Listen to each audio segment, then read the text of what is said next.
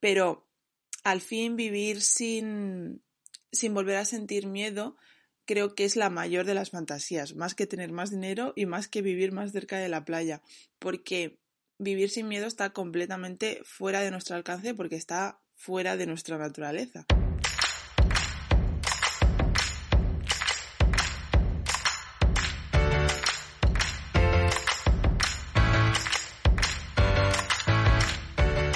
Hola de nuevo, una semana más. Mi nombre es Cristina y esta semana lo que he pensado mientras veía una serie y una película ha sido sobre el miedo. Creo que es una sensación, una emoción eh, de la que no hablamos lo suficiente. Mm, tenemos que quitarnos todos la careta y admitir que eh, absolutamente todos estamos acojonados por algo que mm, tenemos más miedo a más cosas de lo que admitimos y, vamos a hablar de ello.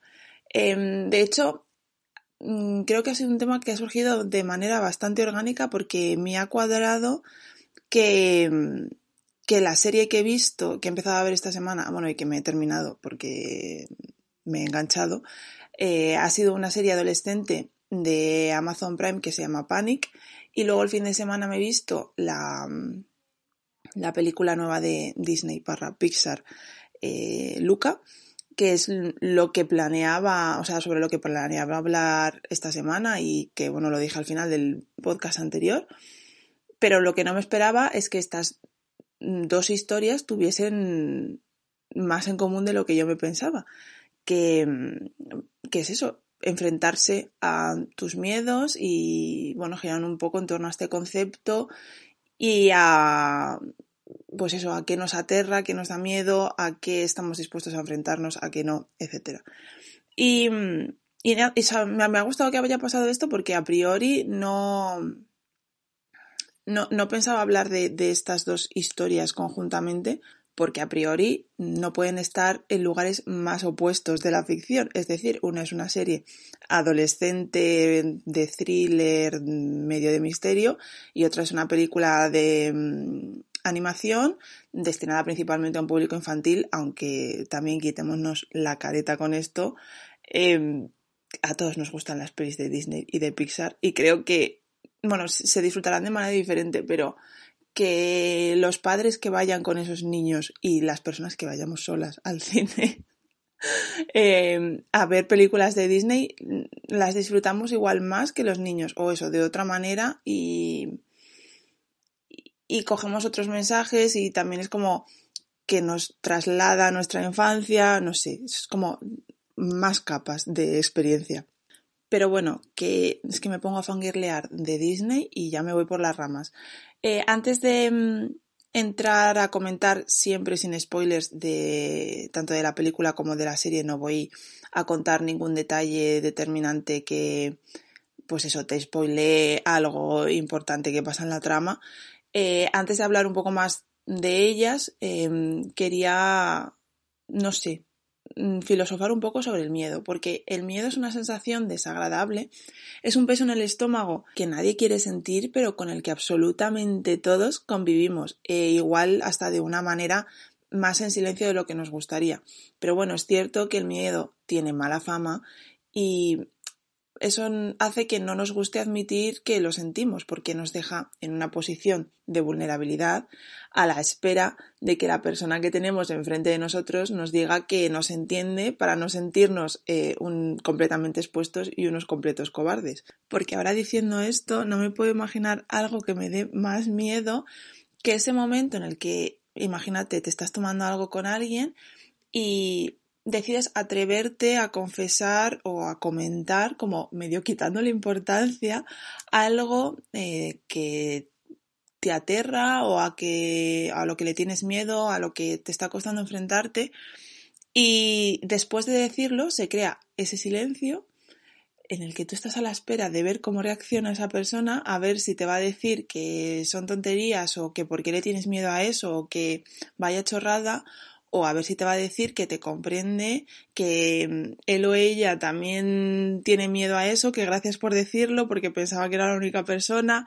No sé, ese momento de silencio de esperar a ver si te vas a quedar totalmente expuesto y nadie te va a coger, nadie te va a entender, o, o en el que arriesgarte ha merecido la pena y, y te vas a sentir más cercano a la persona que te entiende o que incluso comparte tu miedo.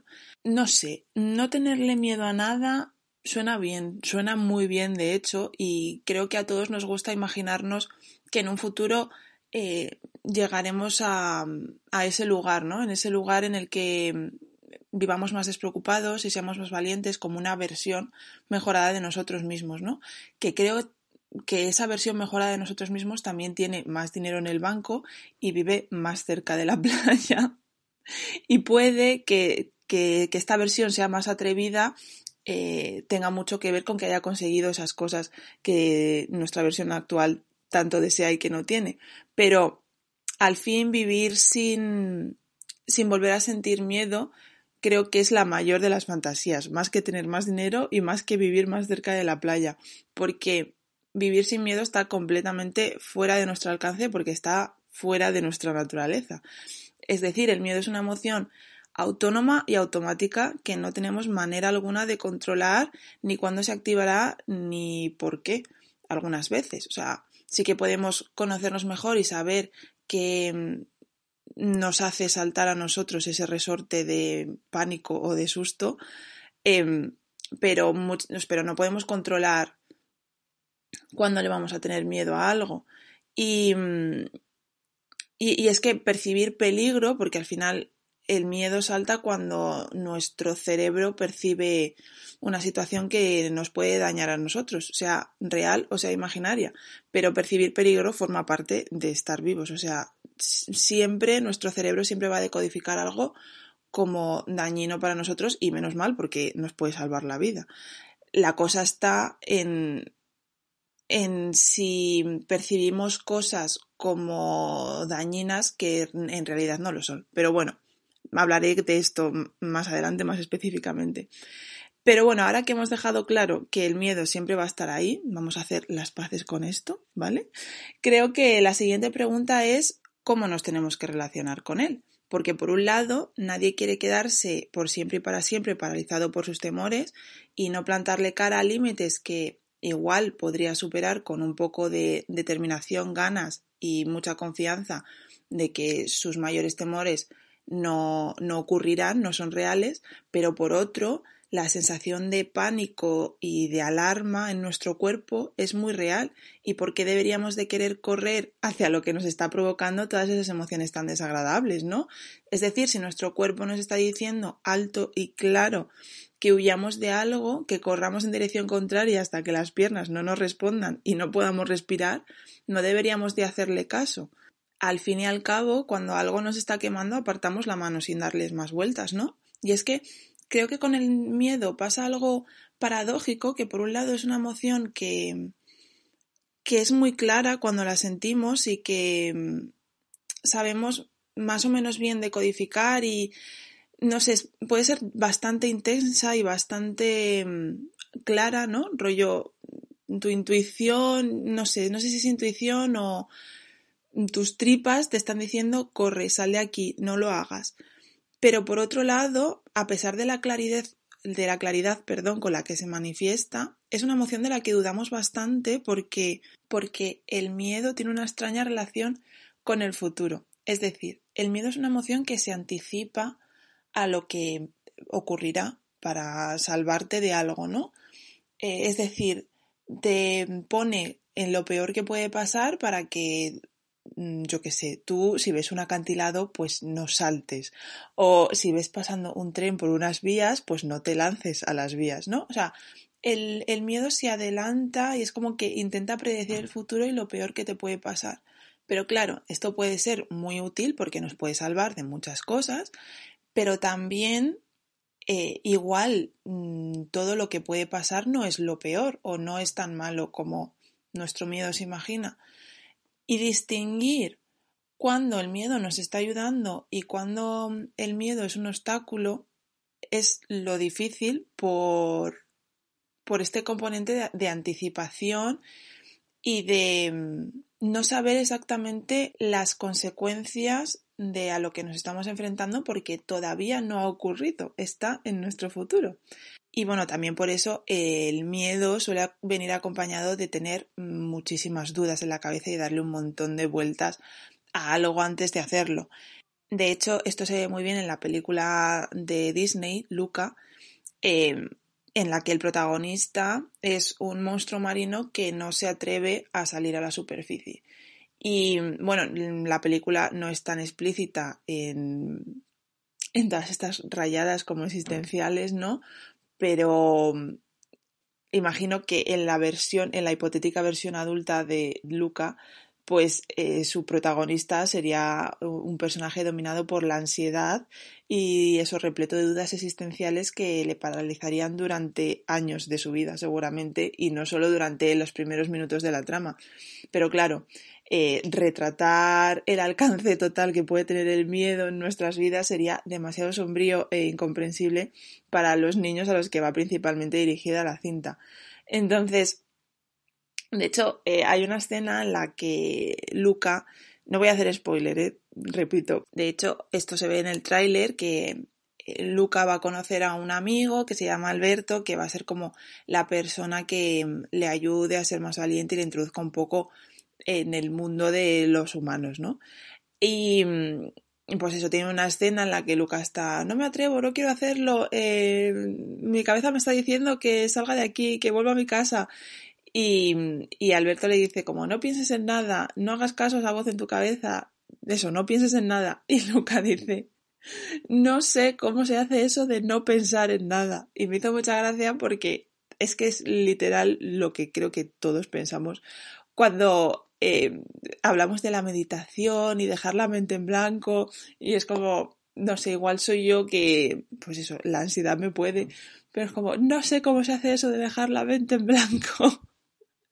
Es como, lo, lo, estás diciendo como si fuese muy fácil, rollo, deja la mente en blanco, respira, inhala, exhala. Es como, ¿cómo se hace eso? No puedo no pensar en nada.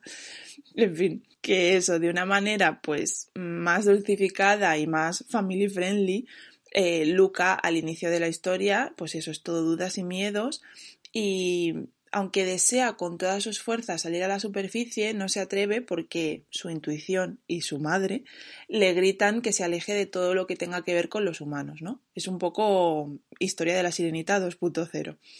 Em, el peligro del que él se tiene que mantener a salvo es em, los, pues eso, los humanos, la superficie, todo lo que tenga que ver con los pescadores y, su océano, o bueno, el mar Mediterráneo en este caso, porque está basado en un pueblo costero de, de Italia, pues el, el, mar, ¿no? Es su zona de confort de la que no tiene que salir para que no le pase nada malo. Y, y Luca lleva tatuado en algún lugar entre su razón y su buen juicio que el pez curioso es al primero al que pescan. De hecho, es, que es una frase que le dice su madre. Pero claro, obviamente Luca es el protagonista de esta historia y no puede evitar sentir fascinación por todo lo que venga de ahí arriba, ¿no? Por ese mundo desconocido de los humanos. Que, que, es que, bueno, esto ya una vez más lo dijo la sirenita perfectamente condensado en una canción que se llamaba Parte de él, en la que en una canción que seguramente todos tendremos en la cabeza, ella cantaba que a pesar de todos los peligros que se suponía que había en la superficie, no podía dejar de fantasear y de desear con eh, cosas como, por ejemplo, en vez de ir nadando a los sitios, pues ir a pie. Mm, ya está. Ariel era una chica con sueños sencillos. Y volviendo a Luca, pues la curiosidad acaba siendo el motor y la razón principal gracias a la cual él puede enfrentarse a sus miedos y conseguirá pues salir a la superficie. No es spoiler, sale en el tráiler. De hecho, sale creo que hasta en el póster. Pero bueno, que la curiosidad es una herramienta innata que nos puede ayudar a superar nuestros miedos, pero es siempre ser curioso algo positivo. Eh, es verdad que nos ayuda a obtener más información y llenar huecos de desconocimiento que pues, nos pueden frustrar a lo largo de nuestra vida o a lo largo de nuestro día a día, ya sea mirar por la ventana para ver lo que está haciendo el vecino a las 5 de la tarde o, yo qué sé, empezar a buscar en Google qué hacer si te pica una avispa y acabar eh, entrando en un bucle de espacio-tiempo en el que te acabas convirtiendo en dos horas en un experto de este insecto en concreto y de qué hacer si tienes la mala fortuna de que un día te pique uno. Es decir, la curiosidad nos motiva ¿no? a explorar nuevos territorios para encontrar nuevas respuestas y estímulos. Em, es por eso que pues esta herramienta o esta cualidad innata en el ser humano ha tenido muchos defensores. El primero, el propio Walt Disney, como no, que una vez dijo que seguimos avanzando y abriendo nuevas puertas haciendo cosas nuevas porque somos curiosos y la curiosidad nos sigue guiando a través de nuevos caminos. Luego también la ex primera dama Eleanor Roosevelt, que no solo fue primera dama, sino también escritora, activista y hizo muchas cosas por avanzar en derechos humanos, describió la curiosidad como el don más útil. Y aunque es cierto que esta innata inquietud por siempre querer saber más, ¿no? que es la curiosidad, puede ser un don muy útil, también puede ser un arma de doble filo que nos lleve a hacer cosas que no deberíamos hacer o conocer cosas que no deberíamos de saber. Y este otro mensaje más en contra de la curiosidad o que nos insta más a ser cautos y pues eso, no explorar todo, todo el rato, lo vemos reflejado, por ejemplo, en, en el mito de, de, Pandora y su caja, ¿no? Que para quien no lo sepa, eh, dentro de la mitología griega fue la primera mujer modelada a imagen y semejanza eh, de los mortales y fue ordenada hacer por el dios de los dioses, por Zeus, para castigar a los humanos, porque, bueno, Prometeo eh, había robado el fuego a los dioses para regalarlo pues eso a los humanos y Zeus esto no lo podía permitir, una osadía tal no podía quedar sin su castigo y se le ocurrió crear una mujer que fuese irresistible para los humanos y regalársela al hermano de Prometeo que se llamaba Epimeteo junto con una caja que nunca debería de ser abierta. Como digo, la hizo completamente irresistible y todos los dioses eh, le aportaron dones para que así fuese. Por ejemplo, Afrodita le dio la belleza, Hermes la elocuencia, Atenea la sabiduría, Apolo el don de la música y eh, la hicieron también tremendamente curiosa. Entonces, cuando Pandora se presentó ante Epimeteo con su caja que nunca debería de ser abierta, una caja hermosísima también. Le... Epimeteo la, aceptó a pesar de que, bueno, él le había prometido a su hermano, a Prometeo, que nunca aceptaría regalos de los dioses porque Prometeo ya se las, se las veía venir y sabía que los dioses eran astutos y bastante vengativos. Eh, pero bueno, pues Epimeteo no pudo resistir a la belleza y al encanto de esta mujer y la aceptó como su compañera. Pero Pandora venía acompañada de otro regalo de Zeus, que era una caja cerrada que bajo ningún concepto tenía que ser abierta. Finalmente, y como había previsto Zeus, la curiosidad pudo con Pandora y pues un día que Epimeteo dormía, robó la llave del lugar donde escondía la caja y la abrió para espiar su contenido. Al levantar la tapa, como todos ya sabemos, pues su desilusión fue muy grande porque dentro de la caja no había nada bueno, sino que escaparon todos los males que asediarían a, la humanidad desde entonces, pues enfermedades, sufrimientos, guerra, hambres, envidia, ira, y esto depende de la versión que se lea, pero bueno, se dice que, mm, que en el fondo de la caja estaba la esperanza. Y dices, ay, qué bonito. Bueno, mm, liberó a todo lo malo del universo, pero qué bonito. Al fondo estaba la esperanza. Pues no, no era tan bonito porque Zeus no, es que Zeus era mala gente, un, dios bastante malo, no es como nos lo pintan en Disney, y, y puso al final de la caja la esperanza para que el castigo fuese eterno. Es decir, la paradoja de que aunque ahora los hombres tuviesen que soportar pues eso todo lo malo siempre mm, siguiesen adelante y nunca perdiesen la esperanza de que las cosas podían mejorar pues eso es que al final tener esperanza puede ser muy bonito, pero también hace el castigo de soportar todo lo malo eterno, porque es lo que te hace seguir avanzando hacia adelante. Pero bueno, que todo esto venía a, a, que la curiosidad pues no es tan buena, ¿no? Y aquí no culpamos a Pandora porque es que Pandora fue creada para esto, para que el castigo se llevase a cabo y mm, era como su destino, ¿no? No tenía otra opción. Al igual que tampoco culpamos a Eva de haberse comido la manzana, porque, bueno, esto de mm, representar la curiosidad como algo negativo y, bueno, sobre todo mujeres, porque, mira, da la casualidad, Eva y Pandora, las dos mujeres, pues tiene otras lecturas más feministas, ¿no? Pero es que ya si voy por ese camino ya no paro y se me va el podcast por otros derroteros. Eh, a lo que mm, venía yo con todo esto de contar la historia de Pandora es porque en abril de 2016 la revista Psychological Science eh, publicó un, un, estudio titulado El efecto Pandora, el poder y los riesgos de la curiosidad, analizando el lado oscuro de pues eso, la curiosidad, ¿no? Y es que según se mire, Pandora pudo ser una valiente por atreverse a hacer algo que le habían dicho que no hiciese o una estúpida por eso mismo, que es lo que tiene arriesgarse a hacer cosas que te están prohibidas, ¿no? Em, bueno, y en este estudio se demostró que la curiosidad podía conducir a los humanos a exponerse a sí mismos a estímulos adversos para ellos sin un beneficio aparente. De hecho, en el estudio no recuerdo muy bien cómo era, pero creo que algunos de los participantes les metían en una sala con, no sé si eran bolígrafos de varios colores y les decían que algunos de ellos, si los tocaban, pues les darían una descarga eléctrica. Y algunos de los participantes, simplemente por el hecho de saber cuáles porque no había otro beneficio, es decir, no es unos te dan descarga eléctrica y otros si mm, los aprietas te caen golosinas del techo, no, no, mm, o sea, solo les dijeron lo malo que podía pasarles si descubrían los que daban descargas eléctricas. Bueno, pues muchos de los participantes simplemente por la curiosidad de saber eh, se dieron descargas a ellos mismos para descifrar qué bolígrafos sí daban descargas y cuáles no.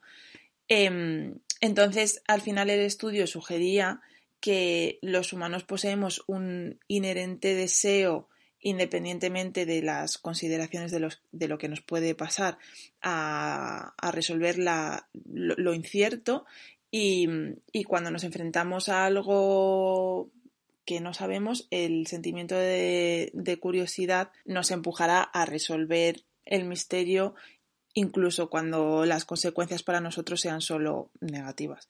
Entonces, bueno, pues está claro que la curiosidad tiene un lado negativo y que nos puede llevar a hacer cosas eh, sin sentido aparente. Y es que esto me recuerda a la otra serie de la que quería hablar, que es Panic de Amazon Prime, que eh, trata pues de que cada verano en una pequeña ciudad de Texas, típica pequeña ciudad de Texas perdida de la mano de Dios en la América profunda, en la que nunca pasa nada.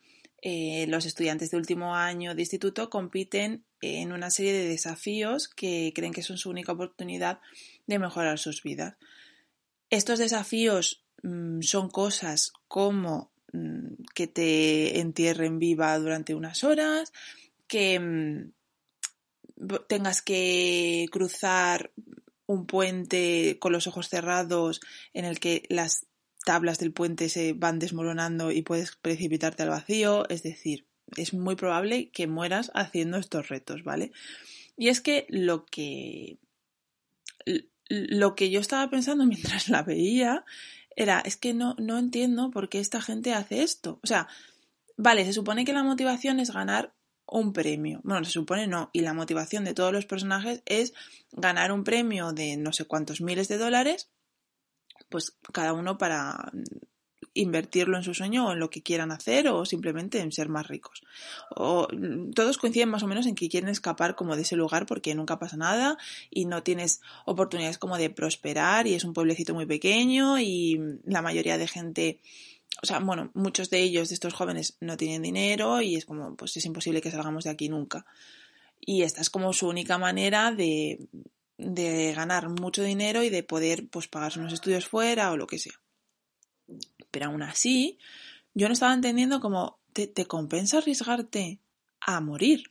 Y, a morir cada semana, en, en cada prueba. No sé, igual estoy hablando desde mi parte de, de, ser una señora responsable y que no quiere acercarse al peligro, pero de verdad estaba como fuera de esto. Y es que la serie empieza, de hecho, las primeras escenas de, del primer capítulo, eh, pues son unos jóvenes haciendo algunas de las pruebas de los años anteriores y, y la voz en off nos va diciendo, eh, mientras vemos, por ejemplo, una chica siendo enterrada viva, que básicamente esto es un juego sin reglas, que no se sabe quién, quién lo ha creado y que la única excepción, la única regla que hay es que no entres en pánico. Y bueno, aquí la pantalla pasa a negro, ponen las letras de, mm, del título de la serie, que es Panic, y yo pensando, pero ¿cómo no vas a entrar en pánico cuando tu vida corre peligro? Es decir, es una petición absurda decirle a alguien que no tenga miedo, es que volvemos al principio, o sea, mm, no, funciona así. No funciona cuando tú estás, eh, que te subes por las paredes diciendo, por favor, sacadme de aquí, estoy enterrada viva, voy a ahogarme aquí dentro, eh, que alguien te diga, no entres en pánico, y tú ya dices, ah, claro, ya está, me relajo. No, es que no funciona así. Y pues eso es lo que decía al principio, que es imposible de cumplir lo de no tener miedo y no entrar en pánico. O sea, es la única regla que hay y es imposible de cumplirla porque el miedo no se controla. Y a veces lo que no tiene sentido es precisamente no tener miedo. Yo es que miraba a estos chiquitos jóvenes y decía, pero ¿por qué no tenéis más miedo? ¿Por qué os estáis inscribiendo en este juego? No entiendo. Pero bueno, es que el clamoroso sin sentido, que es pedirle a sus concursantes que no entren en pánico en situaciones en las que claramente deberían salir corriendo, pues es bastante representativo del salto de fe que te exige la serie para entender por qué alguien se apuntaría a, un juego de estas características, ¿no? Que trata básicamente de jugarse constantemente la vida, mientras eres jaleado y animado por un público de otros chicos jóvenes para quienes, por lo visto, la posibilidad de que alguien muera delante de sus ojos o acabe en un hospital por lo menos, es motivo de fiesta y, motivo para congregarse todos y, beber y animar a que una persona pase de un punto a otro de una pasarela que está suspendida a metros y metros de altura. No sé, yo es que todo un sinsentido. Pero bueno, si no entendía Em, por qué e, esta gente se prestaba mm, voluntariamente a participar en este juego, menos entendía esa mm, masa de otros adolescentes que les estaban animando a, continuar y a dar como ese espectáculo, ¿no? ¿no? No sé, no, pues eso. Mi parte señora, ¿qué le voy a hacer? Y aquí hago un inciso porque otra cosa que me hizo gracia pensar mientras veía la serie, porque yo estoy aquí diciendo que no entendía nada, pero me he visto la serie en dos días, porque es eso, me ha enganchado y no, sé, es que pues eso tiene luego salseo adolescente que para mí pues no tengo nada en contra de eso, todo ok. Entonces, em, pues sí que al final me la he acabado tragando en dos días. Pero mm, estaba pensando yo, ¿quién hace estas pruebas? Porque se supone que es un juego que vale, no, no se sabe quién lo hace o quién está detrás de todo esto, aunque en la serie funciona un poco como un thriller, ¿no? Y se va descubriendo poco a poco. Em, pero yo me imaginaba, vale, estas personas que son tan misteriosas y que están detrás de todo esto y que nadie sabe su identidad, tienen que, que dedicarse como a planear estas pruebas. O sea, yo me las imaginaba o sea, la parte como de producción, ¿no? Rollo, esta gente que, o, esta persona, porque no sabes si es una persona o más de una persona, pero bueno, ¿qué, hacen? ¿Se juntan eh, un día por la tarde y hacen un brainstorming de a ver cómo podemos hacerlo todavía todo más loco este año? Luego hay como una prueba de, de bueno, que, hay unas eh, llaves colgadas en un granero y pues lo típico, el personaje que se enfrenta a esa prueba tiene que, descubrir cuál es la llave que abre una cerradura, ¿no? Para acceder a otra cosa. Y yo veía todas esas llaves colgadas, porque son un montón de llaves colgadas del techo del granero, y decía, es que alguien, es eso, equipo de producción, tiene que haber venido a, a colgar todo esto, o sea, tiene que haber venido a este granero por el día con un montón de hilo y de llaves random eh, en una mochila y pues se habrán puesto a colgar esto durante horas. Es como, y, esto, estos secuaces o quien sea que haga esto, mm, que se ponen música mientras lo hacen, o sea, era como quitarle todo el, el momento misterio y terror o miedo que, que, hay en estas escenas, ¿no? Porque sí que son como momentos de mucha tensión y tal. Que es como, no sé, como imaginarse a, a los secuaces de eso, de las películas de eso, pues armando todas las trampas, ¿no? Eh, no sé, me, me, hace gracia como bajarlo un poco a lo mundano y a decir, vale, sí, esto queda como muy dramático y, y no da mucho miedo con las luces oscuras o de noche. Es todo como muy misterioso, pero es que alguien ha venido aquí por el día a montar todo esto. No sé, pues cosas que yo pienso mientras veo esta serie. Y, y bueno, pues a medida que avanza la serie también te van desvelando, ¿no? Porque cada personaje entra en el juego y para qué quiere el dinero. Y por supuesto no lo voy a decir ni os voy a hacer spoilers, pero es lo que comentaba un poco al principio y lo que se dice en la propia sinopsis de la serie, que muchos lo hacen porque tienen miedo de no poder nunca salir de ese pequeño pueblo de Texas. Y me di cuenta de que igual que en Luca la razón para que él saliese del agua, ¿no? y fuese al mundo de los humanos era su curiosidad y su motor, en esta serie la razón para que estos adolescentes se enfrenten a ese miedo innato de, por ejemplo, tener un tren viniendo hacia ti a toda velocidad y no hacer nada, quedarte quieto, es porque tienes otros miedos mayores que te aterran aún más que eso. Que eso, en su caso, es quedarse para siempre en su ciudad natal o en su pueblo natal. De hecho, no sé quién dijo o dónde oí que tenemos que elegir nuestros miedos en la vida y es una frase que no, es que piense a diario, ¿no? No es que me levante todos los días de la cama y diga, ah, primer pensamiento, tenemos que elegir nuestros miedos en la vida. Pero sí que cuando algo me da miedo, no sé si merece la pena hacerlo y superarlo, sí que me ayuda mucho a poner las cosas en perspectiva. Por ejemplo, ya, ya lo he dicho en otro episodio del podcast, pero es que para mí crear este podcast me daba mucho miedo por qué va a opinar la gente, qué van a decir, bla, bla, bla, ¿no? El miedo al qué dirá la gente. Pero es que mm, descubrí que me daba más miedo nunca hacer este podcast y no atreverme a hacer las cosas que quiero hacer por miedo a lo que diga la gente. Ese miedo me daba más miedo que el qué dirán. Y bueno, ya que vamos a vivir con miedo toda nuestra vida, y eso no es algo que podamos elegir, creo que sí podemos elegir a qué miedos nos compensa enfrentarnos. Y, mm, y, es que muchas historias se basan en lo difícil, estas dos incluidas, la de Luca y la de Panic, que es superar el miedo, pero a la vez lo gratificante que es haberlo hecho, ¿no? Y es cierto, enfrentarse al miedo es muy difícil porque lo que hablaba, todo tu cuerpo te manda la señal contraria de que en vez de mirarle al miedo y enfrentarte a él, pues corras en dirección contraria hasta que lo que sea que te daba miedo sea un punto en la lejanía tan pequeño que, que ya no tenga sentido huir de él y tenerle miedo. Y de hecho reivindico que la actitud de huir de algo, de algo que te da miedo y no querer enfrentarte a ello, también es válida y necesaria en algún momento de, del proceso de temer algo.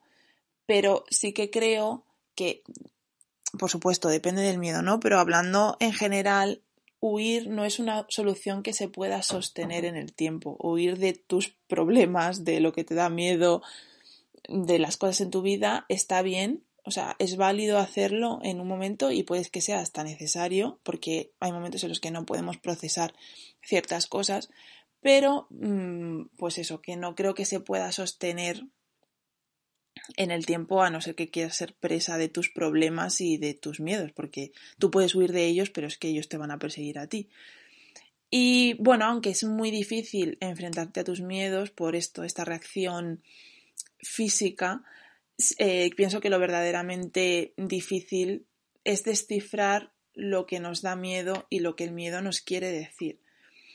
porque detrás de toda esta mm, adrenalina o sentimiento de, susto o de terror y mm, eso, ganas de salir huyendo, corriendo o de no ir hacia ello o quedarnos paralizados y no arriesgar, se esconden pequeñas cosas que deberíamos saber. Por ejemplo, en mi caso era como que tenía ganas de hacer este podcast, pero no sabía o sea, me daba muchísima vergüenza. Eso era lo que sentía.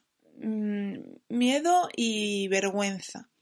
Pero era como, ¿por qué me da vergüenza? Pues eso, por el miedo al que dirán, bla, bla, bla. Eso era lo que tenía miedo, como a enfrentarme a salir un poco, ¿no? A, a poner algo y a crear algo y ponerlo ahí fuera y que la gente pudiese opinar al respecto. Y, mm, y, bueno, sabiendo cuál era de verdad mi miedo y no quedándome en la capa superficial que era la vergüenza y esa sensación de querer hacer algo pero a la vez no, no atreverse, pude saber cuál era mi miedo de verdad y si me merecía la pena enfrentarme a él. Pero sí, creo que lo verdaderamente difícil no es superar el miedo, sino saber descifrar lo que nos quiere decir y lo que se esconde detrás de esta sensación porque me da la sensación de que nos han educado para evitar el miedo y evitar el miedo en, sus dos variantes, que es o te enfrentas a ello y lo superas y lo dejas atrás o te dejas guiar por él y ya está, admites que tienes esa barrera en tu vida y le das la espalda y a otra cosa. Por ahí no, no se va, ¿no?